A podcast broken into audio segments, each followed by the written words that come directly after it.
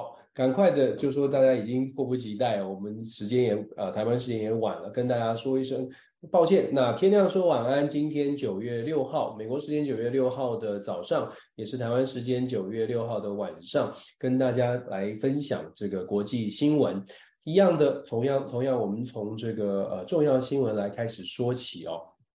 希望大家都啊、就算没有看天亮说晚安的时间，也有继续关注国际新闻。好哦，那我们就赶快来分享一下我们看到了哪些事情吧。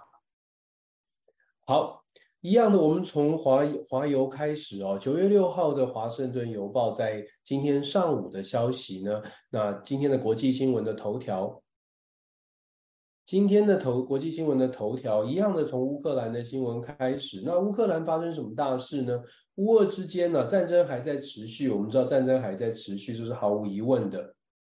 重点在什么呢？重点在美国的国务卿布林肯啊，访问了乌克兰，访问了基辅。待会我们在新闻当中会来分享。那华邮呢，今天呃第一条消息是简单的讲一下这个乌克兰的消息，然后讲到了布林肯访问基辅，讲到了英国正式的把俄罗斯的瓦格纳集团列为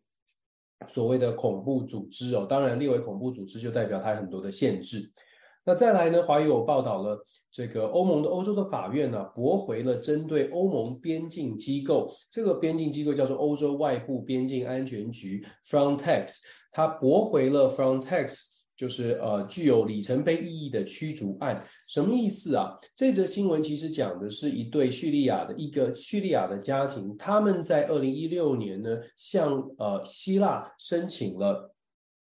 这个申请了庇护，政治庇护，可是而且他们收到了这个政治庇护申请的确认书哦，也就是政府是收到了他们的政治庇护的申请的要求，可是呢，他们被 Frontex 就是这个边境局遣返了，就在两个星期之内呢，他们这个这一家呢就被遣返了，而且还是直接送到了土耳其哦，就是直接送离了这个他们想要申请庇护的希腊。那问题出在哪里呢？问题是出在。他们的主张哦，这个这个以叙利亚的家庭，他们向他们要求，他们请律师去向欧洲的法院这个要求去检视这个案子，因为他们他们认为这是一个具非常具有代表性的。为什么呢？因为遣返他们的是欧洲边境安全局，可是边境安全局到底有没有这个资格，在他们已经申请提出庇护的时候，政治庇护的呃呃之时候呢，呃还没有确认就把他们遣返，到底有没有这个权利哦？那本来他们是抱持了高度的希望的，包包括他们的律师，还有很多的人权团体跟这个难民协助移民的团体，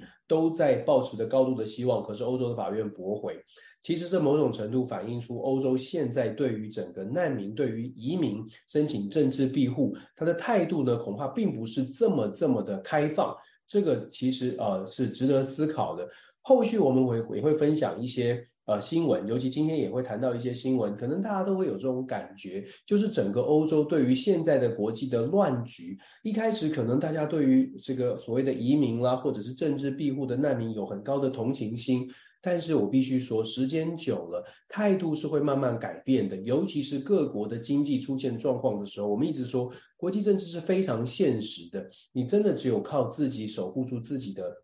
国家利益，至于其他的人，你是不是要提出伸出援手？国国国呃，各国的内部呢，事实上都会有不少的讨论，而且这个风向会慢慢的转变。那欧洲的法庭驳法院呢，驳回了这样的一个呃庇护呃庇护的申请，驳回了所谓 Frontex 有没有权利把他们遣返的这个法这个案子啊，其实是设下了一个潜力，就是未来 Frontex 就是欧洲外边境安全局。他们的权利，他们是可以这个遣返所谓的呃政治庇护的人哦，呃，所以这个可以，嗯，只能说我们就必须说了，就是移欧洲的移民呢，可能挑战他们的挑战，申请庇护的这些难民可能挑战会更大。华盛顿邮报今天也有报道，用这种呃影片啦，用照片的方式哦，报道了这个飓风丹尼尔，他袭击了希腊。希腊最近蛮忙的，希腊之前如果大家记得的话，一两个礼拜之前我们才在说希腊面临了野火的挑战，现在希腊又面对了飓风丹尼尔的袭击带来的洪水，造成了很多人的这个受困哦，也有很多的这个呃财产的损失，所以希腊今年呢真的是多事之秋。再来，我们说到了《华盛顿邮报》报道了布林肯，美国国务卿布林肯访问呃基辅，然后特别强调美国的支持。可是我们必须要讲，如果你完整的看的这个新闻呢，有讲到说布林肯带领的他的美国政府的团队到基辅去访问，他们特别强调，并不是要来证实呃乌克兰到底有多少的力量在反攻上面有多少的成果，他们不是来为成果背书，而是来了解究竟乌克兰现在的状。现在真实的局势，听听乌克兰当地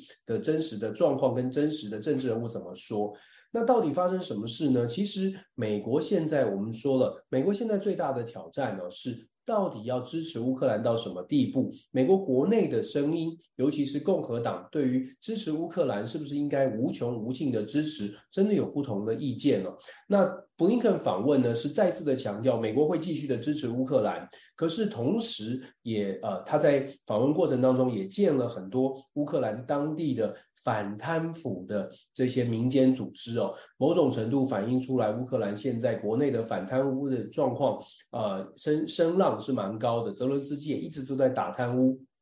打腐败、打弊案。那现在又有一个新的消息，就是最近呢，泽伦斯基撤换了乌克兰的这个国防部长，他的这个国防部长呢叫雷兹尼科夫，他被换掉了，取而代之的是乌梅罗夫，他是国家的财政局长，用财政局长来换国防部长，这有点听起来有点怪怪的。不过必须要说，现在乌克兰内部。很很肯很很显然的有一些呃有一些状况是需要调查的。当然我们不就不不不快不不很快的下定论说这些人都贪污。可是确确实实乌克兰在即使在战争当中，乌克兰的清廉度还是有一个问号存在。这也是为什么。呃，布林肯访问乌克兰，要特别去见民间的所谓的反贪贪腐的组织，而且必须要拿出更有力的证据去强调，给乌克兰的援助不会落入贪污的这些政客之手哦。因为呃，乌克兰呢，这个向美国再次提出了两百亿美金的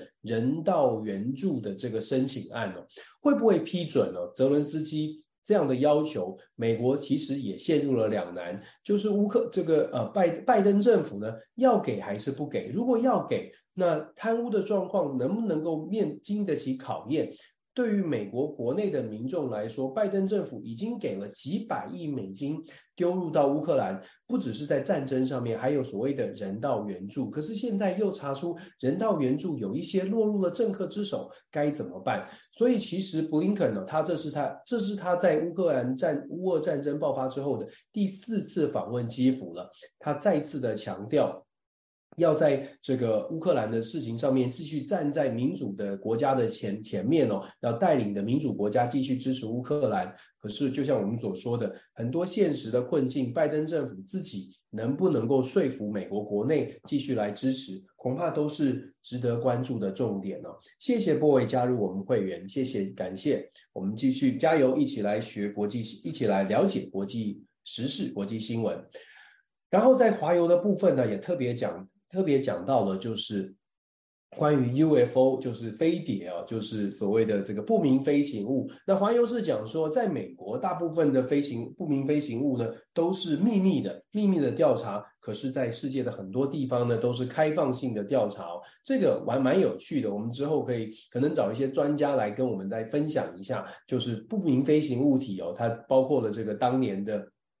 就是五十一禁区啊，有很多很多神秘的故事，也有一个传闻哦，这个。讲一个插话，很多传闻说美国总统上任之后会马上的拿到这个关于不明飞行物，就是飞碟的外星人的所有的情报资料。可是因为川普总统上任之后，他并没有对外讲说他得到了什么资料，某种程度让大家就觉得，哎，那应该飞碟的状况就是在美国的这些呃外星人的这些资料可能不是非常的完整，不然以川普的个性，很可能早就已经说了这个外星人是什么样的形态哦。当然了，我们。不知道到底是川普也觉得这个事情要保密，还是说真的是没有呃美国政府或者是美国的这个情报单位没有给川普足够的飞碟的资料？这个我们可以再来观察。也许二零二四年川普再次当选之后，他会公布更多的消息，也不一定。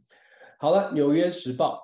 New York Times 今天报道什么呢？一样的，他在呃国际新闻的部分呢，也是讲到乌俄战争哦，一样的讲到布林肯访问基辅，继续传达出所谓的支持。可是讲说支持乌克兰，我们一直都是说。欧盟内部、北约组织或者这个世界看待乌俄战争哦，它的气氛其实慢慢出现了一些微妙的变化。现在《纽约时报》报道的，今天《纽约时报》报道的是九月三十号，在乌克兰的邻国斯洛伐克这个中欧的小国。我们所谓小国，大概是六百万人口的这个国家呢，他们是第一个给乌克兰提供军事援助的国家。但是现在局势可能会出现一些变化，为什么呢？因为九月三十号呢，《纽约时报》报道，九月三十号斯洛伐克即将进行大选，而在目前大选当中领先的是极右派的这个菲科。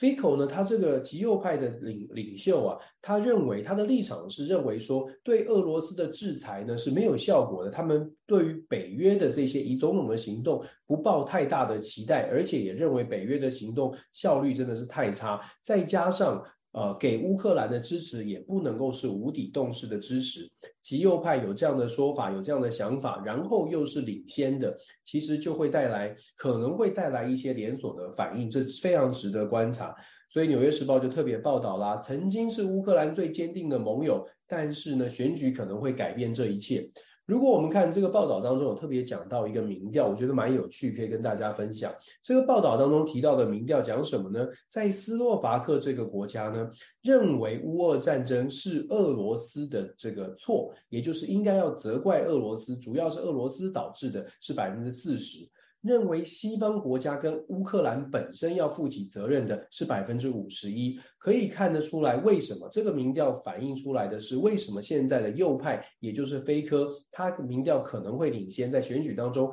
有可能出现翻盘，主要的原因就是就是现在在斯洛伐克内部对于乌俄战争到底责任谁属，都出现了跟西方国家很明显的差距，甚至跟北约组织有很大的差距。同样的调查，跨国的调查，这个问题就是乌俄战争到底应该怪谁？认为是怪俄罗斯的，在斯洛伐克，我们刚刚说了，只有百分之四十；认为怪西方跟乌克兰本身的是百分之五十五十一。可是，在波兰，在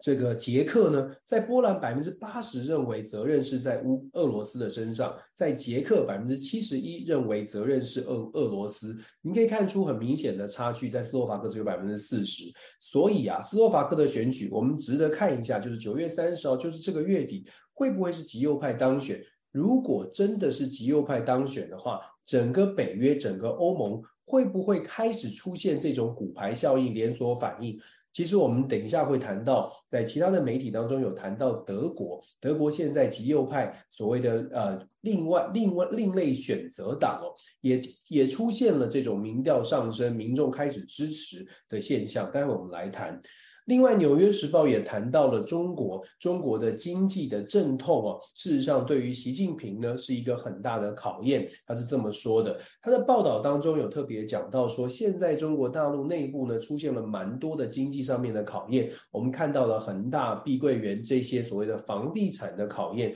不只是如此，中国的内循环跟外循环这个概念呢，到底内循环的力量是不是足以支撑中国的经济发展？现在中国的经济发展目前的情况看起来是要下修的，中国国内的这个所谓的青年的就业率也确实是一个很大的 concern，所以《纽约时报》呢就特别讲说，现在的经济阵痛。对于中国来说，对于中国大陆来说，真的是习近平执政的一大考验。毕竟，习近平执政的合法性是建立在中国内部的经济表现上面，很大一部分是建立在中国内部的经济表现上。而且，习近平跟过去的像是邓小平啦、像是毛泽东这种比较强势的领导人相比哦。习近呃，习近平的缺呃，习近平并没有过去所谓的邓小平跟毛泽东他们在呃建立中华人民共和国的那个时候的那种那种威权，就是中国共产党是跟毛泽东跟邓小平他们是啊、等于是一样的同等位阶，可是对习近平来说，中国共产党等于是呃有共产党才有习近平，两者的差别在于他没有办法像。呃，毛跟邓一样有这样的摆脱共产党，还有自己的权威存在，所以他必须在共产党的体制当中呢，展现他有权利之后有能力可以解决问题。所以《纽约时报》有特别做这样的分析，但是他在访问学者的时候，我觉得还蛮持平的，因为他在访问一些学者专家的时候，也特别提到，虽然现在大家觉得习近平手握手上掌握了太大的权力，可是偏偏现在遇到这种经济的阵痛期的时候，恐怕也只有真正的掌握极大的权力，才有办法拿出真正的解决之道。那《纽约时报》是讲说，有两个部分可能是习近平必须要处理的。第一个是要让私营的企业呢有成长的机会，给稍微多一点的空间。过去这几年，习近平对于私人企业抓得比较紧一些，所以像阿里巴巴啦，像是国内的中国国内的一些私营企业，它的管制比较紧。现在看起来呢，可能要让私营企业有比较大的空间，它有办法成长，才有办法带动经济的发展。这是《纽约时报》的第一个建议。纽约时报提到的第二第二个建议呢，是中国必须要提高提高税收，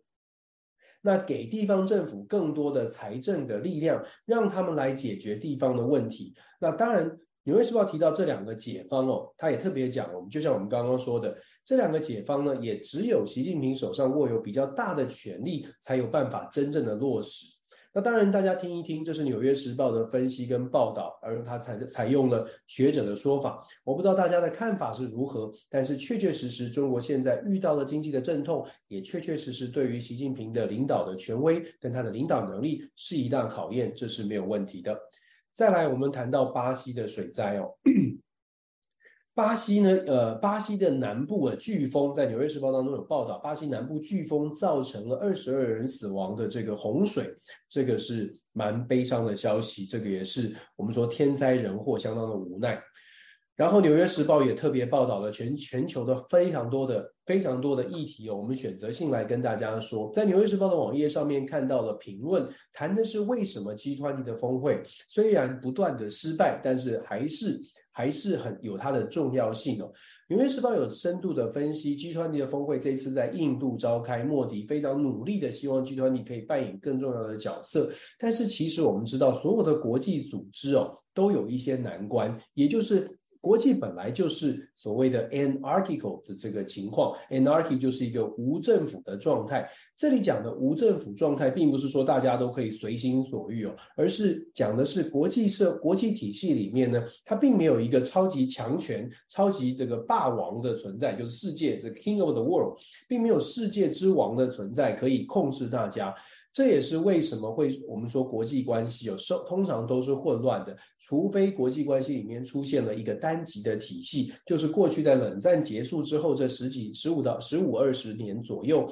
美国超强，大家含美国含水会结冻，那个时候的国际体系稍微的比较稳定一些，是因为有一个超级的霸权存在。但是美国的霸权现在视为了，跟世界的其他的国家慢慢的在同样的一个位阶上。这个时候呢，国际就会出现传统的所谓理论上所谓的这个无政府的状态。在这种状态之下，就谈到了说，哎，既然是无政府，那大家要合作，要要合作，要沟通，就必须要有平台。G20 的成立，或者是 G20 的存在，或者是说甚至是联合国的存在，就是在因应国际体系当中没有超级霸权的时候，应该要怎么来找到一个沟通的平台。可是就像我们所说的，有平台不见得有效率啊。G20 之所以常常大被大家觉得是失败的，就是因为谈了这么多，可是能做到的真的是有限的。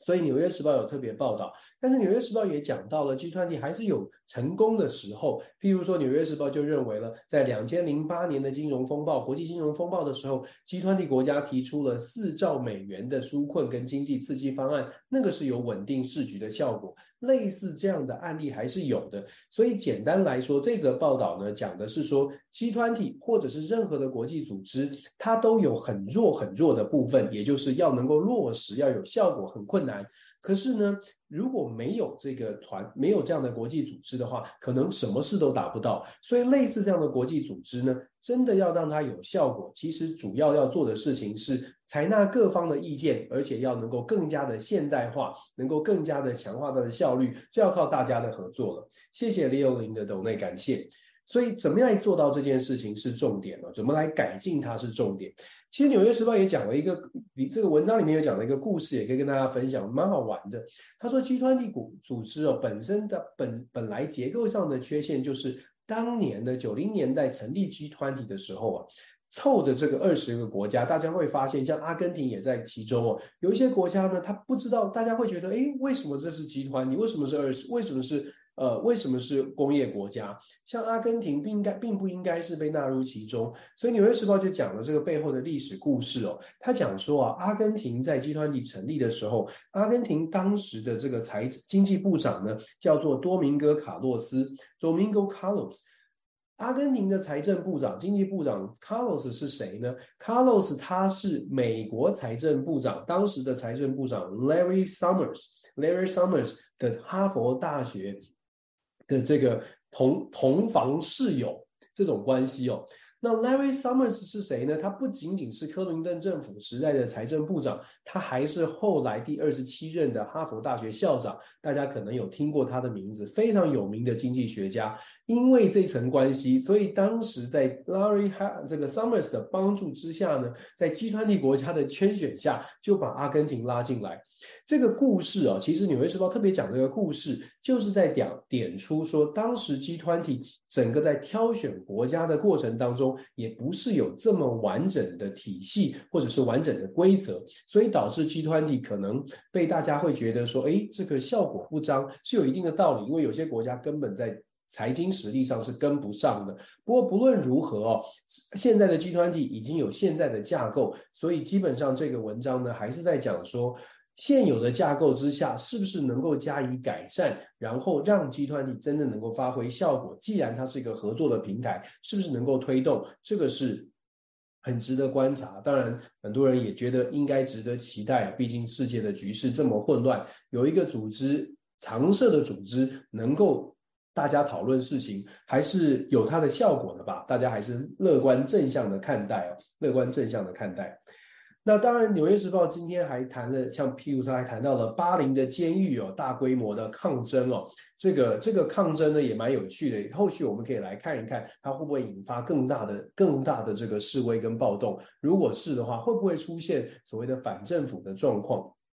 可以来观察。再来呢，《纽约时报》也报道了英国，英国的机场哦，之前出现了这个大大规模的这个电脑宕机。那现在调查报告是说，这个大规模电脑宕机呢，是因为当时资讯传输的出出现了状况，它保证不会再出现了，因为这是一千五百万分之一的几率哦。这未来呢，可能呃会这个出现的几率不大，请大家放心。这《纽约时报》的报道，《纽约时报》的报道呢，还报道了二零二一年，大家还记得吗？海地的总统被刺杀，现在呢出现了一个司法调查，出现了一些状况。他是说啊。关键的这个哥伦比亚前哥伦比亚的陆军上尉，也是被指控是刺杀海地总统的这个嫌疑人呢，他现在打算要跟法官、要跟检察官呢协商，要认罪，要进行认罪协商。然后很有可能会供出幕后的指使跟整个庞大的集团。目前方向调查的方向是指向毒枭哦，毒枭把海地的总统刺杀掉。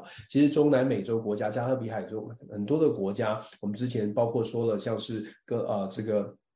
瓜地马拉啦、哥伦比亚啦，这个呃这个呃。呃，乌拉圭啦，这巴拉圭这些国家，其实呢，毒枭的问题啊，毒品的问题都非常严重。要么是黑帮把持，像墨西哥毒枭毒品，呃，由黑帮来把持国政；那要么就是可能是这个呃贩毒集团，可能是它有有些是产毒的，有些是贩毒的，这个产销还分分分不同的这个呃组织哦。但是总体来说，就是毒品的问题呢，在中南美洲是非常严重的。那海地的状况是不是能够查个水落石出？查了水落石出之后，会不会有什么改变？我个人比较难以乐观哦。不过海地的状况目前有一个新的消息，就是嫌疑人很有可能会跟这个政府来进行认罪，来供出幕后的主使。纽约时报也报道了西班牙的女足主帅被解雇，这个也是纽约时报重点。这认为的这个重要的国际新闻哦，那《纽约时报》的报道当中也有报道，也有触及到南韩，南韩的老师们上街抗议了，抗议什么呢？抗议家长骚扰，他们抗议啊，就是家长家长这个介入到这个教学。过程，他们觉得说家长管的很多，家长呃可能不让小呃老师们有呃有太多的惩罚，那让老师们觉得绑手绑脚的，老师上街抗议，这个也是蛮有趣的一个新闻。再来呢，他有谈到了加拿大的抗争，然后讲到了很简单的讲到了这个呃新闻分析的部分，讲到了北韩，北韩的金正恩为什么会这么重视？现在为什么全全世界也很重视哦？北韩跟俄罗斯之间有可能有新的协议，那北韩的金正恩也会赶也会在近日访问俄罗斯，这个待会我们在呃其他的媒媒体当中有报道，我们可以来再来分享。基本上呢，现在北韩跟俄罗斯越来呃，北韩跟俄罗斯越走越近了。这个对于印太股、印太区域的安全，是不是会造成一些冲击？我们来进一步来观察跟讨论。《华尔街邮报》对西班牙的女足哦，真的就是有这个性骚事件，确实有一些朋友们有关注，在后在我们的这个聊天的区域呢，帮我们来进行一些补充，很好，大家一起来学习，分享大家看到的消息。华邮《华尔街日报》《华尔街日报》的世界新闻呢，讲到了什么？我们讲到说，今天的头条呢，就刚刚特别我我说了，整个欧洲国家右派势力正在抬头。为什么这么说呢？在《华尔街邮报》就《华尔街日报》就特别报道了德国呢，他说德国过去曾经受到纳粹的历史所影响。现在的极右派势力感觉又在成长茁壮，但是右派特别强调，他们并不是，并不是要重重新返回到所谓的纳粹的荣光，而是认为说现在的德国已经不像德国了。他们特别特别强调的是说，呃，德国应该要重视德国自己的内部的这些利益，在右派的力量上面，尤其是所谓呃。德国的另类选择党，他们现在的党政党支持度上升来到了百分之二十一哦。德国我们知道现在的联合政府是一个三党的这个红绿灯式的这个联合的政府。三党的联合政府一个最大的问题是，他们共同的利益或者是共同的主张并没有这么多。其实立场上面在很多议题上是分歧的，所以各自呢都有自己的想法。虽然勉强的可以凑成一个联合政府，可是民众对于这个联合政府的呃执政的信心其实是正在下滑当中。那右派呢？这个呃另类选择党，他们现在在地方的选举有一些斩获，在国家的选举呢也占了十十 percent 以上的席次。二零二五年德国的下次选举很有可能按照这种趋势发展。很有可能他们得到的支持度会更高。所谓的这种趋势发展，是指现在我们说了，乌俄战争对于德国的冲击是不小的，包括了极右派，他们强调，诶，乌俄战争，德国加入了，德国帮助乌克兰，对德国有什么好处？投入了这么多的军事的资源给乌克兰协助，那有没有一样的跟美国的右派、美国的保守派提出类似的问题？对乌克兰的支持到底要支持到什么地步？那德国自己的经济受到影响，要怎么来弥补？尤其是德国的能源在没有俄罗斯的这个支持，没有在俄没有俄罗斯的这个互动动呃之下，跟没有没有跟俄罗斯进口天然气或者进口能源之后。德国的这个呃能源的价格在大幅的上升，对德国到底是不是国家利益，到底是不是受损的？那整个德国呢，右派呢是认为欧盟的效果也不彰，德国跟欧盟绑在一起，对德国不见得是好事，这是右派的主张哦。他们认为德国也要跟英国一样要脱欧，要反欧盟，他们觉得要反移民，觉得太多的人进到德国，呃。对于德国来说，并不是好事，必须要比较严格的来控管移民，甚至是对于难民的问题，德国呃右派呢是在抱持的反对的态度。然后他们也认为应该要取消对俄罗斯的制裁，因为那是没有用的，对德国也不是好事。所以，《华尔街日报》其实讲的是，在德国，其实反映出来的是欧洲呢，确实有一些国家开始出现了态度上的改变，尤其是人民，我们说生活上面感觉到冲击了，他就会重新思考什么才是对我自己最好的。有的时候我们说这好像很自私，可是我们在旁边讲哦，讲说，哎，别人指责别人自自私。有的时候有点有点站着说话不腰疼的感觉，毕竟生活在其中，你才知道什么，你可能会改变你自己的生活的优先顺序。尤其是你看到电费、水电的账单不断的飙升的时候，你可能生活上面需要更多的援助。我们上个礼拜有跟大家说，在美国，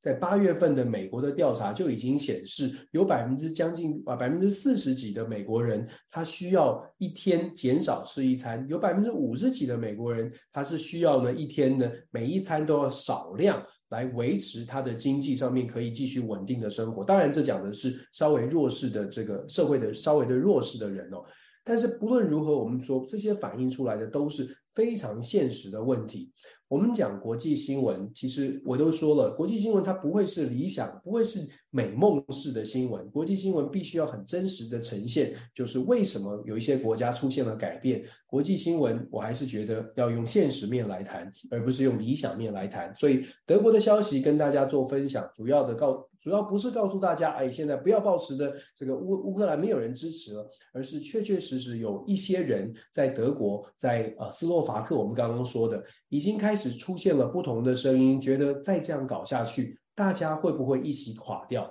当然，它的比例并不是说已经到达了多数，可是这种声音要不要听？我觉得大家可以想一想，真的可以想一想。理想真的是很美。美、美这个很丰满，但是现实呢，通常是很骨感。一样的，《华尔街日报》谈到了布林肯访问基辅，我们刚刚才说的，布林肯传递出来的当然是正能量，当然要持续的表达美国美国美国持续的支持。但是我们也非常清楚的要了解，布林肯他回到了美国，他一样要面对现实的挑战，就是共和党对他不会客气，会直接的问他说：“你现在告诉我。”是不是乌克兰已经成功的可以反攻到什么样的地步？而反攻的终点是什么？然后反攻的这个效果，到底我们支持多少可以达到最后的反攻的成效？这些呢，都是拜登政府必须要回答的问题，因为没有人可以无止境的投入资源在帮助其他国家的战争。这个听起来很现实哦，然后也听起来很值得大家想一想。然后我们再来看看这个中国。中国大陆呢，在《华尔街日报》的新闻当中有特别谈到，中国大陆中国政府呢，正这个禁止 iPhone，禁止政府官员在工作当中使用 iPhone 手机哦。其实，二零二一年的时候，中国政府就已经禁止了这个官方的政府的官方的使用特斯拉的汽车，担心资讯的外流。那现在呢，是这更进一步的禁止了这个官员使用 iPhone。那其实，在今年七月呢，中国政府就已经扩大了所谓的反间谍法。那这个一样的，我们说，从你从什么样的角度来看这件事情，中美之间的竞争，某种程度在这个新闻上面，你可以看到这个世界出现了更多更多的猜测，更多的猜疑。更多的不信任，这是我们觉得应该要特别担心的。当我们看到这个新闻的时候，不是只是谁敬谁，而是我们要去思考的是，中美之间很显然它的互信程度是越来越在降低当中。虽然有沟通哦，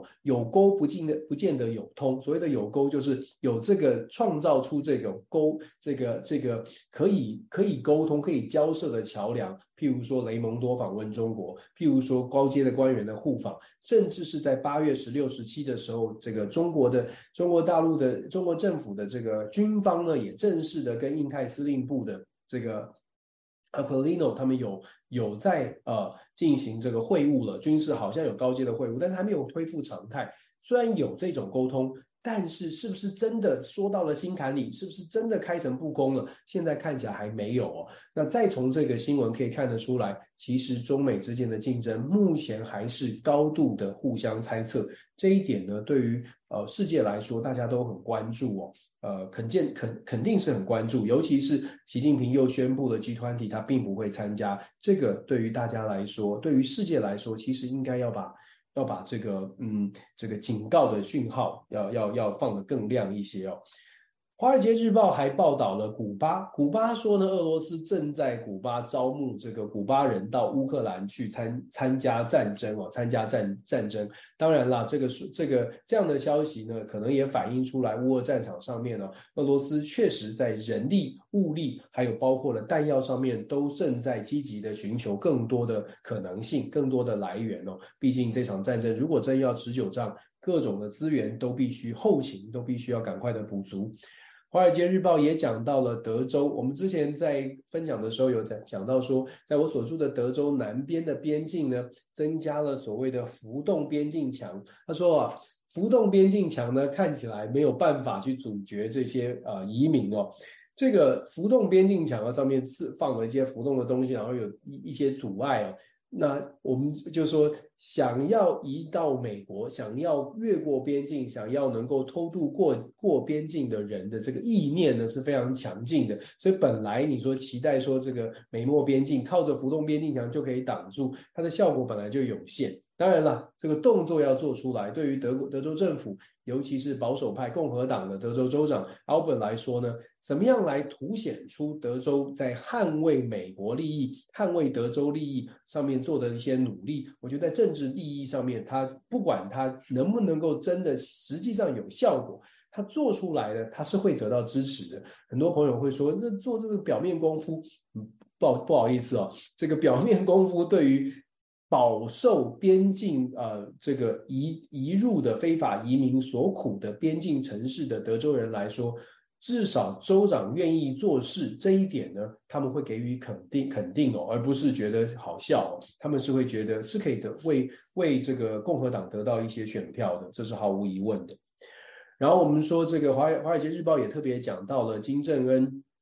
有。各种各种的理由要来见这个普丁哦，在这个分享分析当中呢，他讲到了像像是俄罗斯说俄罗斯跟普跟北跟朝鲜跟北韩的见面呢，俄罗斯需要弹药，在乌俄战争当中，俄罗斯需要弹药，俄罗斯需要盟友，俄罗斯需要人力，这些东西呢，可能在北韩的这个跟北韩的交涉当中交往当中可以得到一些支持。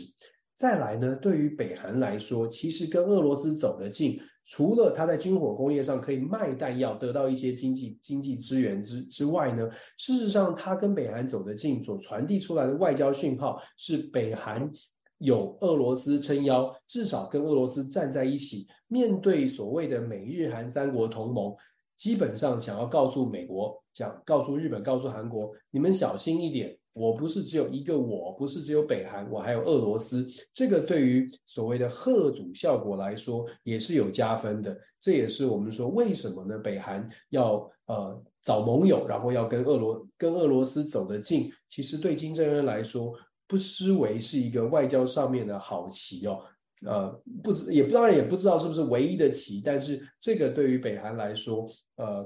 它确实它确实是呃值得做的一个外交的动作。我们再来看看不呃彭博社，彭博社的国际新闻呢，今天谈什么？今今天谈到了印度哦，他讲到印度啊，这个呃印度的总理莫迪诶非常希望能够把。能够把这个世界建立新的世界秩序，透过 G20 峰会来强调自己的国际国际地位的提升，印度的国际地位提升。毕竟印度现在作为全世界人口最多，它已经超越中国，来到了十五亿的人口啊，它有它的话语权，这是莫迪认为的。可是啊，其实莫迪想要做的事情是在中美之间走出一个第三条路，但是实际上呢，他的话语权，当然人口很多很重要，大家要有市场的潜力。可是以实际的科技、经济、军事等等的实力呢，印度恐怕他讲话讲得很大声，但是大家要完全的听他讲话，但现在短期之内恐怕还是会有一些挑战哦，因为他希望他希望扮演的角色可能跟他的实力。还没有到，不是说不能到，而是印度希望扮演的角色，呃，比他想象的自己可以发挥的影响力。可能稍微高一些，所以莫迪呢，可能呃还会遇到一些挑战，但是他展现出来的态度是很明显的，希望透过这个 G20 的峰会，能够让世界有不同的选择，有不同走出一条不同的路，在中美的竞争当中，哎，杀出一个可以跟中国交往，也可以跟美国交往，所以你可以看到印度的态度哦。对中国有的时候强硬，但是又可以合作。对美国也是，虽然现在看起来表面上好像跟美国很好，但是印度从来都不可能是完全的倾向哪一方哦。这是莫迪想要走的路线，而且莫莫呃印度总理莫迪在国内呢也有一些争议哦。他执政蛮多年，他有一些争议，待会我们也会提到，简单提一下这个争议。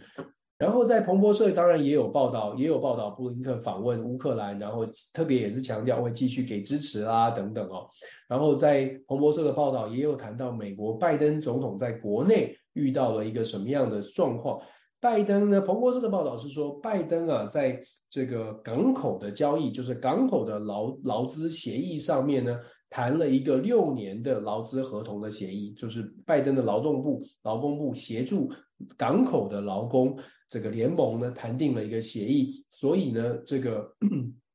呃，他说在港口的交易上面，呃，劳动协议上面取得了成功。但是，但是接下来呢，拜登会遇到另外一个挑战，是呃，美国的汽车工会，汽车工会 Auto Worker 的 Union，汽车工会呢正准备要采取罢工哦。那这个罢工，拜登能不能够阻挡得住？能不能够展现他跟工人站在一起？这个预料呢会是一个拜登很重要的，对于二零二四的连连任会是很重要的一步。二零二零年拜登在选总统的时候呢，这个 UAW 就是 Union for 呃 of 呃 A 呃 Auto Auto Worker。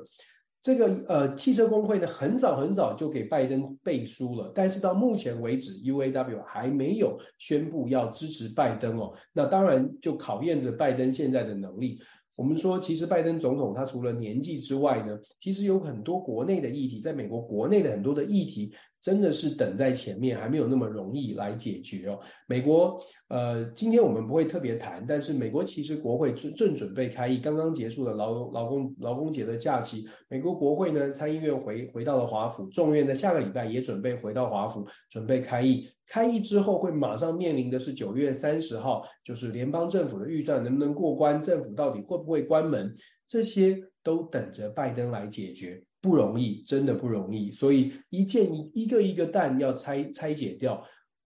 布林肯在乌克兰在外交上面，然后拜登在国内，包括了工会的问题，是不是能够解决？这些我们都可以来看一看。不，呃，彭彭博社还有讲到，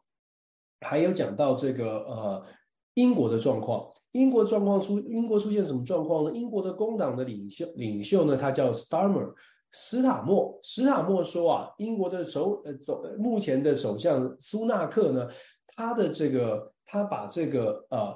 他的优政策的优先顺位呢，他批评苏纳克的优先顺位是要把香槟减税，而不是关注英国的学校。英国学校出了什么问题啊？在最近呢，英国学校发现了有偷工减料，英国的学校的教室啊出现了偷工减料啊，甚至是这个呃可能有建物不安全的状况。他认为呢，是苏纳克，就是保守党，他们在关注的议题上面没有关注到民生真正的议题，而把保守党的吃香喝辣，他们居然居然把香槟减税，尤其是苏纳克在二零二一年大肆的提倡，哎英国的香槟必须要减税啊，然后让大家可以普及什么的。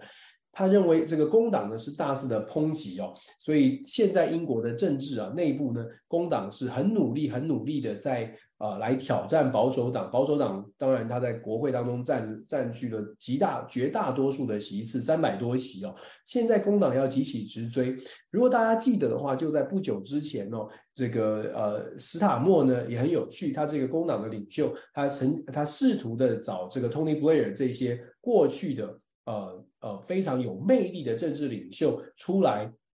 再出来公开的演讲，是不是要跟呃 Tony Blair 这些人再来合作，或者是 Tony Blair 会不会再次出来带领工党？这些都可以来继续观察英国的政治。彭博社报道了美国，美国的这个总统候选人川普俨然一副这个总统的样子哦，他着急了，他找了财政的幕僚来开会，他计划什么呢？川普说啊，他计划如果二零二四年他当选的话呢，他会实施更严厉的贸易这个关税，更严厉的关税政策，还有更更优惠的这个呃税收税收政策。他打算要延长减税的时间，然后他打算呢要。强调，只要是不公平的、对美国不公平的、不够互惠的这些税收，这个关税呢，他都要来调调整，包括了对印度，他不只是讲中国，包括了对印度，他认为呢，美国的对外贸易实在是太差了，这些关税的这些减免呢，都只帮助到对方，而不是帮助到美国，所以大家可想而知哦，如果二零二四年川普当选，美国的这个保护主义会更加的强化，那。可以想象的是，企业家会不会高兴？有没有人会觉得喜欢呢？我想保守派的选民哦，看到川普这样的一个公开的表态，其实呃可能会高兴哦。我们说站在美国人的立场，有的时候我常常说，如果你站在跳，真的是能够换位思考，你站在美国的立场，纯美国，你很爱热热爱美国，你想想看，川普给的这些条件，减少你的税。然后要加大外国来的产品的税，然后要保护美国的企业。事实上，美国，如果你是美国，你热爱美国，你是美国人的话，你会觉得这个这个措施不错的，这个措施是好的。那当然，保护主义对于美国自己本土的企业来说不是坏事。我们讲的是非常短视的，不是说看全球的布局哦，不是看全球化的贸易，而是看短视的，看中小企业，不是看这种跨国企业。为什么川普可以得到很多人的支持，并不是完全是好像呃共和党都是疯狂的，或者是极右派都是疯狂的。事实上。站在共和党、站在保守派，或者站在美国中心的想法上面，美国利益优先。如果把这样的一个口号当成要落实、当成实际，川普的这个政策呢，对于这些人来说，对于这样的选民来说，真的是川普才能做得到。拜登的政策相对来说，真的没有呃，当然不是保护主义嘛，所以当然就相对来说没有这么的吸引人。我们在讲，有的时候持平来说，真的是看你从哪个角度来看。你站在全球的角度，你会说，川普当选的带来全世界更加的不稳定，尤其是当川普打算要强强征，呃，在增加所谓的关税的时候，世界的和其他的国家都会觉得，嗯，这个变数太大，或者是损失可能都由我们来承担。但是如果你换过去，跳个角度变成你是美国人，你是真的只关心美国的。你听到这些论述，你会觉得有点道理。当然，我讲的是你如果不去长长远的想，哎，呃，美国如果做了保护主义，其实其他的国家也会跟进保护主义。它对于全球的发展，事实上长远来说并不是好事。但是我们说了，选举啊，有的时候。呃、uh，All politics is local。美国有一个这个 Tip O'Neill，就美国非常有名的众议院的议长哦，他叫这个 O'Neill。他曾经讲过一句名言，他说：“所有的政治，不管你讲国际政治，所有的政治都是 local，都是地方政治。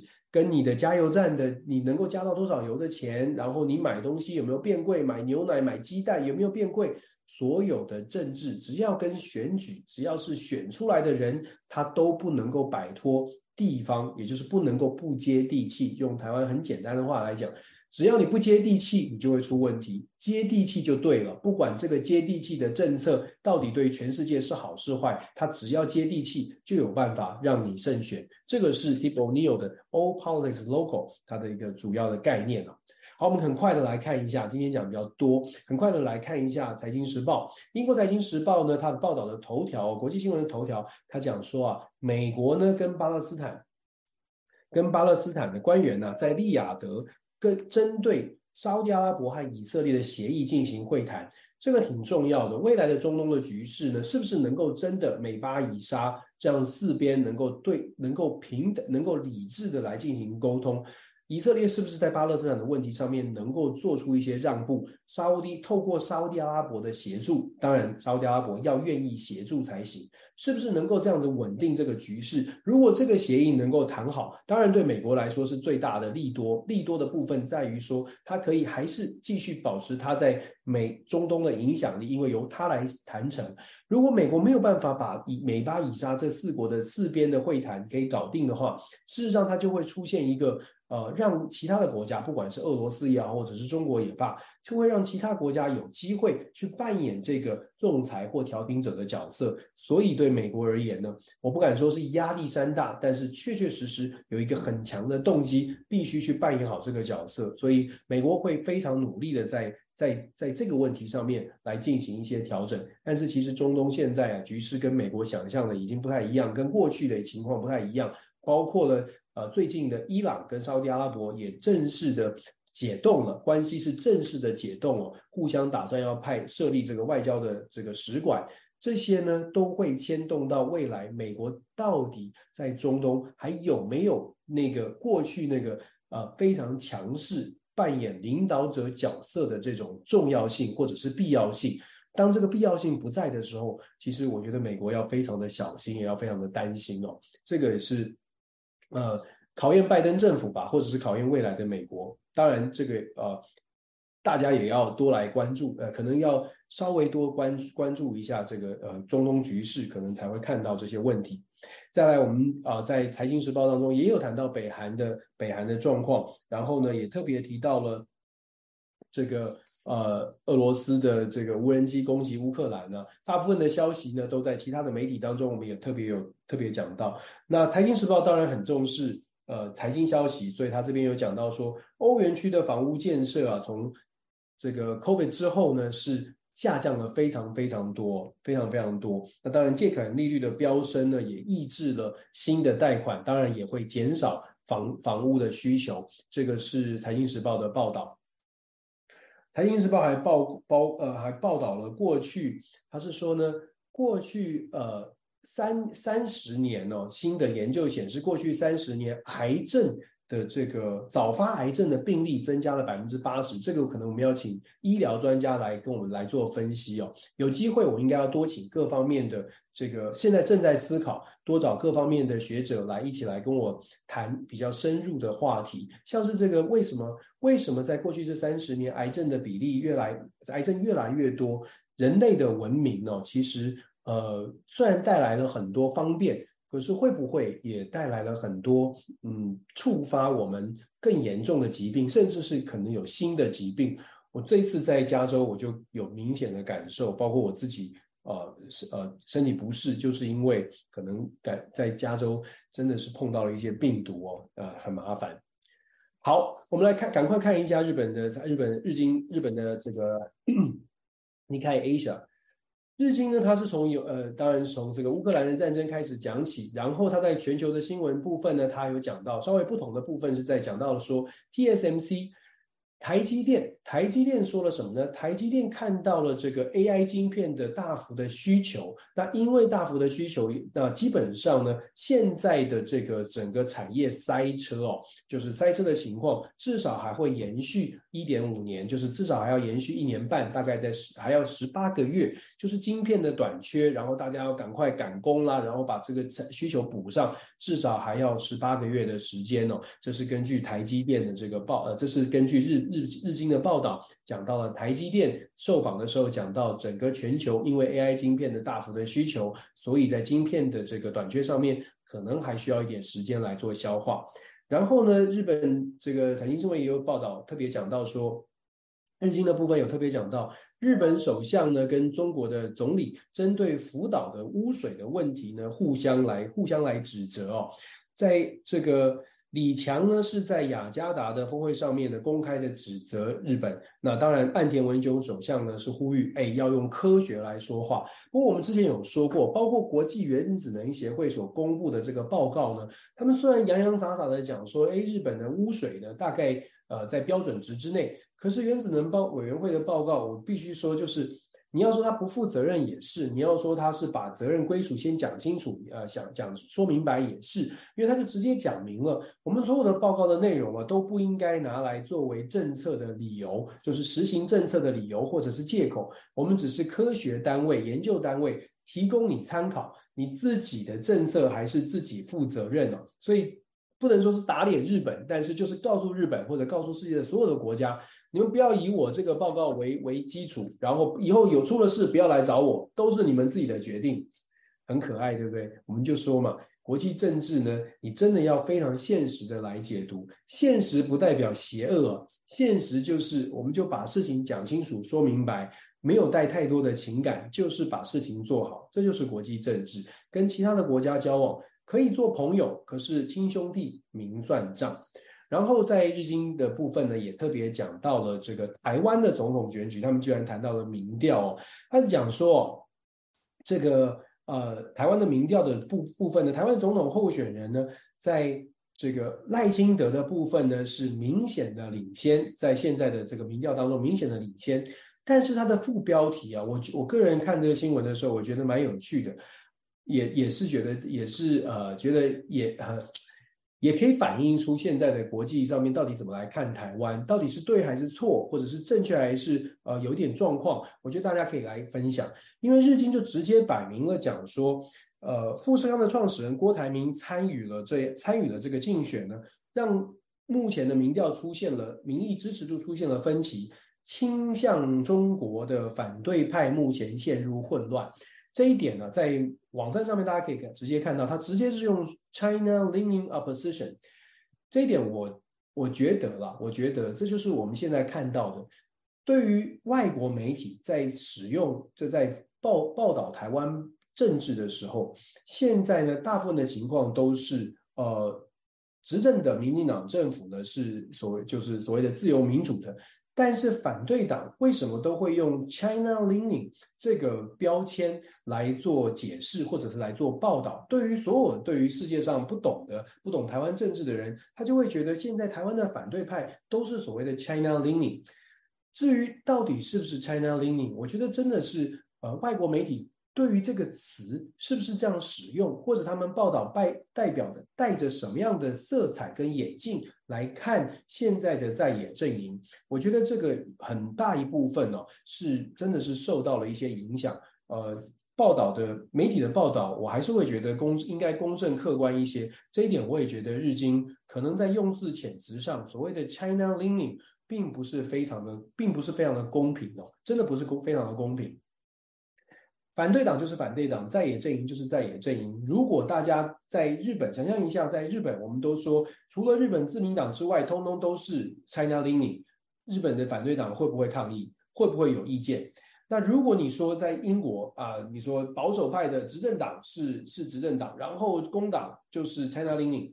大家会不会抗议？我我我可能当然当然每个人都有个人的看法，但对我来说，我觉得日经用 China leaning 这样来形容。其他的其他国家的其他国家的政治，然后特别贴上这样的 China leaning 的所谓的 China leaning opposition，我会觉得比较嗯，并不是非常的妥当啊。不过台湾的在野阵营啊，也来坦白说，台湾的在野阵营呢，老呃现在也没有什么能力可以去做什么抗议啦，做什么抗争，完全是呃国际媒体怎么报道，它就是长什么样子，这个也是。也是觉得很可爱，对，也没什么好，没什么好说的。那在野阵营自己的能力也确实有限，所以好吧。话说回来，这样这样讲一讲，被人家讲加加零零也是，好像也是在野阵营这个咎由自取吧。好，我们谈一下这个日经呢，还有报道什么呢？日经还有报道深海的矿藏哦，现在呢是一个政治上面、国际政治上面大家角力的舞台之一了。他们特别讲到说，深海的矿藏在印度洋的深海有藏了很多的呃丰富的矿藏。其实不只是印度洋，包括了北极海啊等等啊，都有丰富的矿藏资源。现在的海洋资源其实很值得大家关注。但但是我必须说，要有余力去关注的国家，可能哦，它在未来未来的这个嗯国际竞国际政治上面的这种竞争啊，或者是国际政治的舞台上面，现在就有可能抢得先机。可是如果说是各在目前还陷入到我国内自己的纷争，或者是陷入到这种发展的困境的国家，可能就没有办法有这个余力来考虑其他地方的所谓的深海矿场了。日经也有报道，这个呃哦泰泰国的一个大亨的英国的英国的足球足球联盟的主席哦，在这个呃直升机失呃飞机当中失事逝逝世的消息。然后在日经的部分呢，也有趣也有蛮值得注意的话题呢，是这个日本的执政的执政集团呢，他们讨论了组成了一个小组来讨论是不是出口武器武器成品出口的问题。打算日本现在打算放宽一些原则，然后呢，来看看是不是能够也进入到国际的这个军火的工业的市场上面，看到了这个大饼哦。尤其可能日本呢看到了韩国军火工业大幅的成长，在过去这一段乌俄战争期间大幅的成长，所以日本呢也在考虑是不是要重新调整他们的军火产业的供应。那在日经也报道了印度到底是叫做印度呢，还是叫做巴拉特？在 G 团体的二十 G 团体的这个晚宴上面呢，印度的总理他的名牌上面呢用巴拉特，巴拉特总理不是由印度总理呢，引发了一些争议哦。对于印度的反对派，因为穆迪他自己本身他是支持，在某种程度上面他支持啊，印度其实古古国号或者是在印度的古印度文当中，他们叫做巴拉特。用了千年之久，支持者是说国大党是说这个巴拉特其实用了很久了，印度只是一个广泛的大家勉强接受的一个词，是不是代表的在穆迪总理的带领之下，慢慢未来也会更多更多巴拉特这个名称出现，所谓的证明运动。会不会在印度慢慢的出现？这个我们也觉得也可以，也未未来我们也可以来观察。其实国际上有一些国家有更更名的，最近最近的一个更名就是土耳其哦，Turkey，他们把它改了一个英文的名词哦，他们觉得 Turkey's 这这个真的是不管是拼字或听起来都是就是英英文的火鸡，所以他们把这个这几年正正式的把土耳其的国民做了一些更动。那印度开始有这种所谓的证明的运动，其实很长一段时间都有，是不是要把印度改成巴拉特？这个呢也变成了一个讨论的话题哦。那日经在国际新闻上有谈的谈到这个。好，我们今天真的谈的比较多，不过很快的跟大家说一说，那半岛的新闻呢，在国际新闻上面。半岛切入的角度又不一样了。他谈到了缅甸，缅甸拒绝东盟谴责其暴力行为的单方面声明。我们讲缅甸呢，讲了这么多，讲了这么久，缅甸都已经这个呃政变，然后镇压民主运动已经快两年了。事实上还是离两年多，二零二一年的二月就政变了，到现在呢，事实上国际的谴责啦、声明啦，真的是效果有限。我们还是一样的，就是说国际政治的现实啊，其实从缅甸军政变，世界都说谴责，大家都很同仇敌忾。然后到现在无人闻问，半岛新闻这个今天呃做做了这个报道，其实已经算是挺关心的。然后再来，半岛新闻也讲到了中国寻求协调调解尼日呃尼日危机，然后与军方呢加强在呃法国基地附近的这个部署哦。这个中呃中中国北京当局呢现在开始。也试图的去介入做做这个尼日危机的调停。现在这个呃呃所谓的西非共同共同共同体呢，一直都说要用军事来介入尼日，到现在没有行，迟迟没有行动。当然有很多的挑战。现在北京介入，如果中方介入调停之后有明显的成效，我相信在整个非洲，尤其是在呃这个。西非的部分可能啊，影响力就是大家的影响力的消长，主要国家、世界其他主要外部的主要国家，在这个地区的影响力的消长，很有可能会出现一些变化。再来，我们说中非国家经济共同体暂停加蓬的成员资格，我们知道加蓬也是出现了政变哦，到目前是暂停了加加蓬的这个成员的资格，然后目前在加蓬的过渡时期的总统呢是。恩圭马将军，恩圭马将军，这是一个新的新的这个呃消息。然后半岛新闻也特别刚刚回应了我们刚刚在《纽约时报》谈到的，古巴呢现在有一个呃这个送古巴人去乌克兰为俄罗斯作战的一个一个一个情况。那古巴有揭露这样的事情，这是半岛新闻今天的消息。联合早报，我今天特特别看了一下，把这个新加坡联合早报也拿出来跟大家看，给大家看一看中中文的联合早报呢，它是报道了美国国安顾问谈到华华为哦，Jack Sullivan 还是继续强调小院高墙这个技术限制不会改变，小院高墙技术限制我们之前也跟大家说过，就基本上把。关键的技术，尤其是在 AI 半导体，还有所谓的量子计算这几个部分的这些先进技术，一定要锁死，其他的都可以谈。但是这种小院高墙的策略呢，呃，能不能够成功，我觉得还有还有待考验。毕竟虽然讲说是小院高墙，但是如果说真的。嗯，华为或者如果说真的有新的突破呢，那就算没有突破，这种小院高墙会不会影响到美国它自己的一些科技上面的发展，或者是会不会影响它自己的商业利益，这些都是可以来观察的。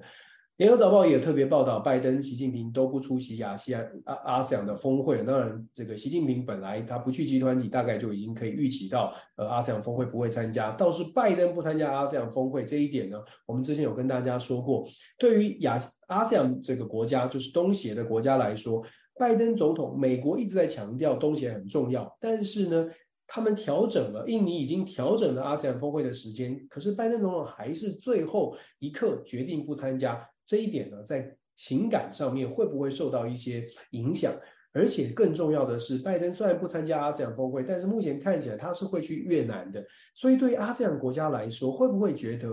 呃，你现在是要各个突破突破？在阿斯兰国家当中，有一些国家你觉得比较不重要？你觉得要特别针对跟美国比较有直接利益关系的，不管在战略上或经济上有直接关系的越南来做交往就可以，是不是？所以其实阿 s 国家面对美国，呃，会不会产生一种挫折感或者是失望、失落感？我觉得这也是我们可以后续来观察阿 s 在美国的态度，美国跟美未来跟美国的合作会不会出现一些变化？然后呢，这个联合早报也有报道中国禁止政府官员使用这个 iPhone 的消息。我今天还特别看了法网，呃，法国广播电台，为什么呢？因为我今天早上在看新闻的时候看到了法广，法广呢，他讲到做一个评论，他说习近平出席呃缺席 G20，其实对于很多人来说，他认为是，尤其是外国驻北京的使节，他表示呢，这个其实是一个令人担心的趋势，就是中国现在对于整个个对外交往可能有不同的态度，甚至是更加的强势哦。另外，法国广播电台也有特别讲到说，联大开幕哦，有一些国家呢，为了台湾入联，在呃跟北京展开激烈的交锋。那能不能有所推动？当然，短期内我们知道非常困难。当然，台湾的中华民国的外交部呢，也在积极的努力努力来强调，台湾啊、必须要被世界看到，必须被所谓的联合国的概念，就是呃。就是要照要照顾全世界所有的人哦，那台湾两千三百万人的声音不应该完全的被忽视，这一点呢，是不是能够得到联合国的认同？我觉得政治的压力太大，虽然理论上来说应该要这么做，但是政治上面要能够得到突破，恐怕有不少的挑战了。这是在法国广播电台广播公司有特别讲到的这个部分，然后也当然也有讲到布林肯访问基辅。讲是讲说要加大对对乌克兰的支持，但是我们知道挑战很多的。然后最后我们来看一下这个乌克兰的部分，这个呃俄罗斯卫星空通讯社一样的特别讲到了这个俄罗斯的国防部如何的打击乌克兰呢？然后也讲到了普丁跟沙乌地阿拉伯的王储 MBS 讲到石油减产将使市场趋于稳定。石油减产将使市场趋于稳定哦，这个在拜登总统的耳朵里面听起来觉得是，嗯，石油减产将使我的选举趋于不稳定哦。其实对于拜登总统来说呢，他们比真的是非常的担心，就是中东的局势，尤其是沙乌地阿拉伯在他的这个选举当中扯后腿。因为美国啊，根据美国所美国历年的呃调查可以看得出来，当美国的民生经济的状况让民众不满的时候，对于现任者来说都是很大的挑战，都是一个负面的消息。怎么样能够稳住油价？怎么样能够稳住物价？对拜登而言是当务之急。如果他真心想要胜选的话，想要连任的话，这个呢，看到这个普丁跟沙乌地阿拉伯做做一些交涉哦，大概不太。可能不太会开不啊，应该没有办法太开心的，没有办法太开心。然后在俄罗斯卫星通讯社也特别报道了一个消息，俄罗斯的副总理啊，他说通往中国的西伯利亚力量二号天然气管线的确定啊、处于最后的阶段了。基本上讲的讲的是俄中之间的天然气的供应，因为中国向俄罗斯持续的购买能源，包括了天然气，现在的稳定的供应。对中国来说是能源稳定，对俄罗斯来说是经济稳定。这个新闻对于俄罗斯来说是重要的。同样，我们也来看一下央视网。很多朋友一直说：“哎，要看一下央视报道什么样的新闻。”中国方面看的国际新闻是什么？所以我们特别来看。中方报道的国际新闻真的比较不一，切入的点都不太一样哦。他讲到说，俄罗斯的粮食联盟主席说，俄罗斯的粮食出口潜力超过六千万吨，对于全世界的粮食供应呢，是占了非常非常有影响力的地位。这是央视网的报道。然后呢，他讲到说，菲律宾的洋葱农民因为价格啊、呃、价低，抵抗洋葱进口哦。讲到说，菲律宾呢，其实市场进口的洋葱太多了，然后特、呃、农民有一些抗议的情况。那当然，央视网呢也不意外的出现了这强强害世界，罪行累累。他说起底美国的军事霸权，在央视网当中有特别讲到说，美国军事霸权如何的破坏了世界的和平。